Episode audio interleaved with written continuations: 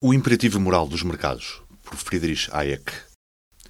Em 1936, ano em que, inteiramente por coincidência, John Maynard Keynes publicou a Teoria Geral, apercebi-me subitamente, ao preparar o meu discurso presencial para o London Economic Club, que os meus trabalhos anteriores em diferentes ramos da economia tinham uma raiz comum. Essa raiz consiste na ideia de que o sistema de preços é, na verdade, um instrumento que permite a milhões de pessoas ajustar os seus esforços a acontecimentos, exigências e condições das quais não têm conhecimento direto e concreto e que a coordenação de toda a economia mundial se deve a certas práticas e costumes que se desenvolveram inconscientemente. O problema que já tinha identificado nos meus primeiros estudos sobre as flutuações industriais, a saber que os falsos sinais de mercado desorientam as ações humanas, foi o mesmo ao qual depois havia dado seguimento noutros ramos da disciplina.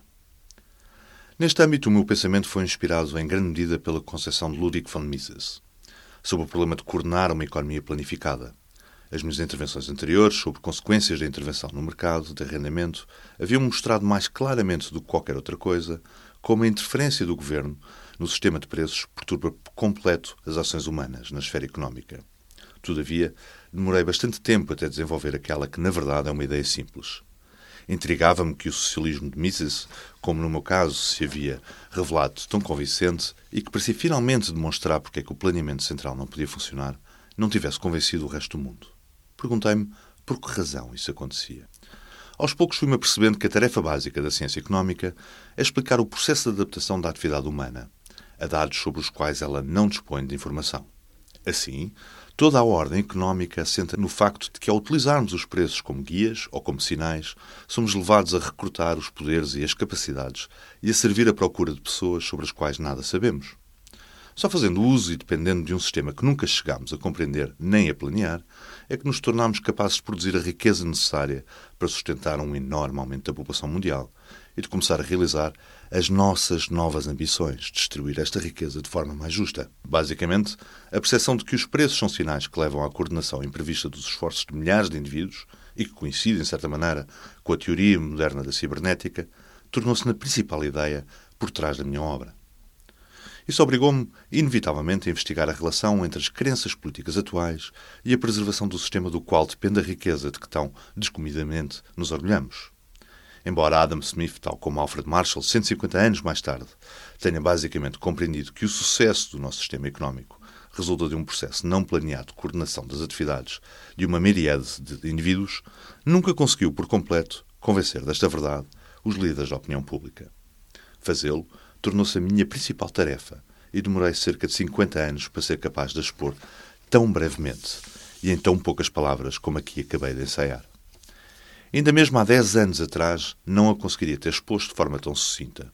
Parece óbvio, uma vez afirmado, que o pilar fundamental da nossa civilização e da nossa riqueza é um sistema de sinais que nos informa, ainda que imperfeitamente, dos efeitos de milhões de acontecimentos que ocorrem no mundo, aos quais temos de nos adaptar e sobre os quais é possível que não tenhamos informação direta. Esta percepção tem consequências extraordinariamente importantes, uma vez que nos convençamos da sua verdade ou nos limitamos a criar um quadro institucional no qual o sistema de preços funcionará da forma mais eficiente possível, ou somos levados a perturbar a sua tarefa. Se for verdade que os preços são sinais que nos permitem adaptar as nossas atividades a procuras e acontecimentos desconhecidos, será evidentemente um disparate acreditar que podemos controlar os preços. Não se pode melhorar um sinal se não se souber o que ele sinaliza. Não é incoerente admitir que o sistema de preços, mesmo na teoria de um mercado perfeitamente competitivo, não tem em conta todas as coisas que gostaríamos que fossem tidas em conta. Mas se não nos é possível melhorar o sistema através da interferência direta nos preços, podemos tentar encontrar novos métodos de fornecer informação ao mercado que não tenham sido anteriormente tidos em conta. Há ainda muito espaço para progredir nesta direção, para além de que o mercado já faz por nós.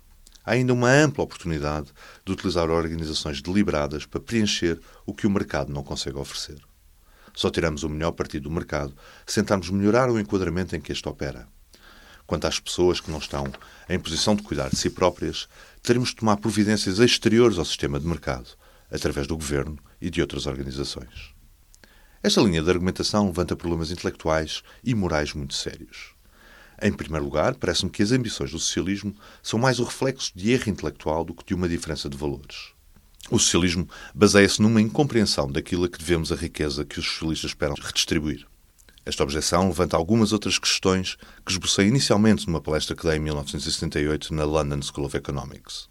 O seu problema central era o conflito entre as nossas emoções inatas a respeito de leis que são herança de uma pequena sociedade primitiva, onde pequenos grupos de pessoas serviam semelhantes conhecidos, com fins em comum, e as mudanças na moral que tiveram de ocorrer para tornar possível a divisão do trabalho a nível mundial. Na verdade, esse pequeno desenvolvimento, que a humanidade demorou mais de 3 mil anos a colocar gradualmente em prática, envolveu em grande parte uma supressão deliberada de sentimentos e emoções muito fortes que todos nós sentimos no nosso íntimo e das quais não nos conseguiremos livrar por completo. Ilustrá-lo-ei brevemente com referência à ideia que ainda prevalece sobre a solidariedade. Um acordo quanto a um objetivo comum, no seio de um grupo de pessoas que se conhecem entre si, é claramente uma ideia que não se pode aplicar a uma grande sociedade que inclui pessoas que não se conhecem umas às outras. A sociedade moderna e a economia moderna cresceram através do reconhecimento de que essa ideia, que foi fundamental para a vida de um pequeno grupo numa sociedade cara a cara, é simplesmente inaplicável a grandes grupos. A base essencial do desenvolvimento da civilização moderna é permitir que as pessoas prossigam os seus próprios fins com base nos seus próprios conhecimentos e que não estejam vinculadas aos objetivos de outras pessoas. O mesmo dilema aplica-se ao desejo básico do socialismo de uma distribuição de riqueza ou de rendimento de acordo com princípios de justiça. Para que os preços sirvam de guia eficaz para o que as pessoas devem fazer, não se pode recompensar as pessoas pelo que são ou foram as suas boas intenções. Tem de se permitir que os preços sejam determinados de modo a que digam às pessoas onde podem dar a sua melhor contribuição para o resto da sociedade. E, infelizmente, a capacidade de fazer boas contribuições aos seus semelhantes não está distribuída de acordo com quaisquer princípios de justiça. As pessoas encontram-se numa posição muito desigual face às exigências dos seus semelhantes e têm de escolher entre oportunidades muito diferentes. Portanto, para que lhes seja permitido adaptarem-se a uma estrutura que desconhecem e cujos fatores determinantes desconhecem, temos de permitir que os mecanismos espontâneos do mercado lhes digam o que devem fazer. Foi um triste erro da história da ciência económica aquele que impediu os economistas, particularmente os economistas clássicos, de verem que a função essencial dos preços é dizer às pessoas que deverão fazer no futuro e que os preços não se podem basear no que fizeram no passado. A nossa contribuição moderna é que os preços são sinais que informam as pessoas do que devem fazer para se ajustarem ao resto do sistema. Estou agora profundamente convencido daquilo que apenas insinuei anteriormente. Que o conflito entre os defensores de uma sociedade livre e os defensores do sistema socialista não é uma disputa moral, mas sim uma disputa intelectual. Nesse sentido, os socialistas foram levados, por uma circunstância muito peculiar, a reavivar certos instintos e sentimentos primitivos que, ao longo de centenas de anos, tinham sido praticamente reprimidos pela moral comercial ou mercantil que, em meados do século passado, século XIX, havia chegado a governar a economia mundial. Até há 130 ou 150 anos atrás, toda a gente naquela que é hoje a parte industrializada do mundo ocidental crescia familiarizada com as regras e necessidades da chamada moral comercial ou mercantil, pois todos trabalhavam em pequenas empresas, onde se encontravam igualmente interessados e expostos à conduta uns dos outros. Quer enquanto mestres, ou servos, ou membros de família, todos aceitavam a necessidade inevitável de se adaptarem às alterações da procura, da oferta e dos preços no mercado. Mas algo começou a mudar em meados do século passado. Onde anteriormente talvez apenas a aristocracia e os seus empregados eram estranhos às regras do mercado, o crescimento de grandes organizações nos negócios, no comércio, nas finanças e, por fim, no governo aumentou o número de pessoas que cresciam sem que lhes fosse ensinada a moral do mercado, que havia sido desenvolvida no decurso dos dois mil anos anteriores. Provavelmente pela primeira vez desde a Antiguidade clássica, uma parte cada vez maior da população do Estado industrial moderno cresceu sem aprender na sua infância que era indispensável responder, tanto enquanto produtor como enquanto consumidor, a todas as coisas desagradáveis que o mercado em constante mudança requer. Este desenvolvimento coincidiu com a difusão de uma nova filosofia que ensinava às pessoas que não se deviam submeter a qualquer princípio moral que não pudesse ser racionalmente justificado penso ser verdade, com exceção de alguns homens, como Adam Smith, e no seu caso apenas de forma limitada, que ninguém, antes dos meados do século XIX, poderia realmente ter respondido à pergunta: por que é que haveríamos de obedecer a estes princípios morais que nunca foram racionalmente justificados? A recusa de um grande número de pessoas de aceitar os princípios morais que constituem a base do sistema capitalista foi apoiada por uma nova tendência intelectual que lhes ensinou que estes princípios morais não tinham qualquer justificação racional.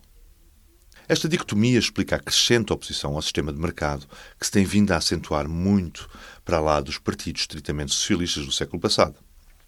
Ao longo da história, quase todos os passos no desenvolvimento da moral mercantil tiveram de enfrentar e contestar a oposição de filósofos morais e professores religiosos. Uma história suficientemente conhecida nos seus contornos. Hoje, encontramos-nos perante uma situação extraordinária em que, apesar de vivermos num mundo com uma vasta e crescente população que só pode sobreviver graças à prevalência do sistema de mercado, a grande maioria das pessoas, não estou a exagerar, já não acredita nesse mercado. Trata-se de uma questão crucial para a preservação futura da civilização e que deve ser enfrentada antes que os argumentos do socialismo nos levem de volta a uma moralidade primitiva.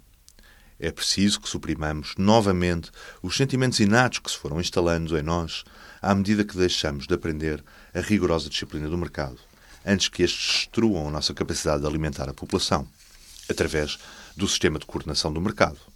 Caso contrário, o colapso do capitalismo garantirá que uma grande parte da população mundial morrerá por não a conseguirmos alimentar.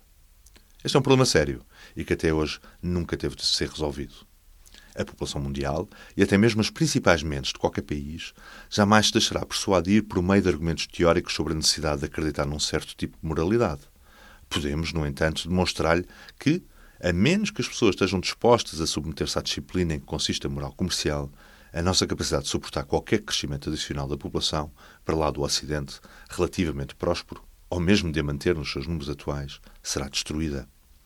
Eu não diria que o processo de seleção através do qual a moral do capitalismo evoluiu, produzindo aquilo que alguns manuais reconhecem como os seus efeitos benéficos para a sociedade geral, consiste somente em ajudar ao crescimento da população.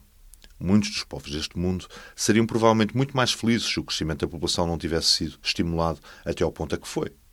No entanto, a população mundial atingiu uma dimensão em que só pode ser alimentada através da adesão a um sistema de mercado. As tentativas de substituir o mercado demonstram, sendo a Etiópia o caso mais chocante, a loucura de impor uma alternativa.